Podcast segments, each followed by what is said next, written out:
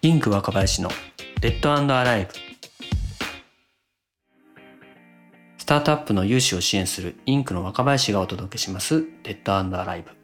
この番組では起業家の方や起業準備中の方に向けてデッドファイナンスに関する Tips やノウハウを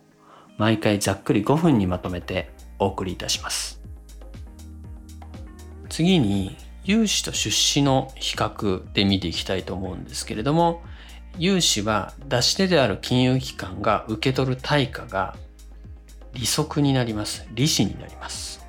一方出資の方は出し手であるベンチャーキャピタルさんとかエンジェル投資家さんの対価というのは売却益になります。融資の方は金融機関ですね。元金を少なくともちゃんと返してほしいっていうのに加えてえー、本当に1桁パーセントのですね、えー、利子っていうのを受け取るということになりますので、えー、安定的に継続的にですねきちんと全部払ってもらうっていうことを望みますと。一方で、え、出資の方は、え、出した金額から大きく株価を時価総額を上げていただいてですね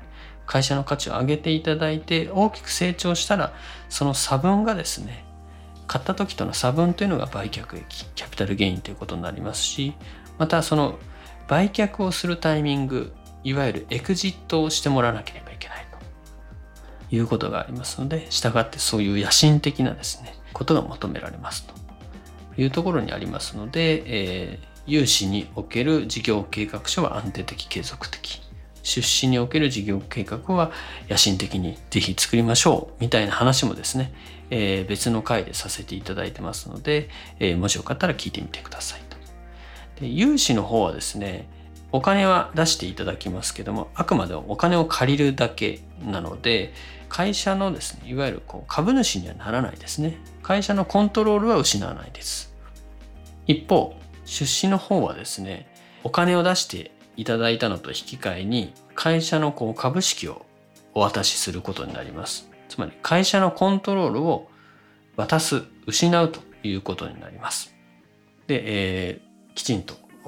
経営をしないとですね、えー、代表取締役といえどクビになったりとか、役員が派遣されたりとか、えー、いうこともありますし、えー、経営にもいろいろこう、いろんなですね、指図が入るようなこと、えー、当然に考えられますという点では、簡単にですね、やっぱり株式による調達、出資を受けるっていうのは、えー、すべきではないと。ある意味、この事業でもうやっていくんだ。でも、その、この事業を大きく伸ばしていくのに、第三者のですね、えー、資金が必要なんだという強い覚悟が持てる状態になって初めてですね、え、出資っていうのを検討すべきものかなとま、それまでは、えー、有志でですね、ま、小さく産んで大きく育てていく、え、みたいなプロセスがあってもいいのかなというふうに思います。なぜなら、まあ、有志は、え、会社のコントロールを渡さないからですね。っていうところもあるかなというふうに思います。はい。えー、ここまで、え、創業期に使える主な資金調達方法として、え、補助金、融資、出資、それから販売型のクラウドファンディングというのを挙げまして、その中でも特に汎用性の高い補助金と融資についてですね、比較してお話をし、また、スタートアップが多く活用している出資と融資というものの比較をしながらお話をしてみました。各資金調達方法のですね、まあ、特性をよく理解していただいて、またフェーズによってもですね、使い分けつつ、まあ、あのどれか一つが正解ということではなくて、えー、全てをですね選択肢として持っておくということでですね、えー、ぜひしていただいてですねこのスタートアップ冬の時代を乗り切っていただければなというふうに思います。最後までお聴きいただきましてありがとうございました。少しでも今回の配信がお役に立ちましたら番組のフォローや高評価などをお願いいたします。またこの番組への感想や質問は概要欄のフォームからお気軽にお寄せください。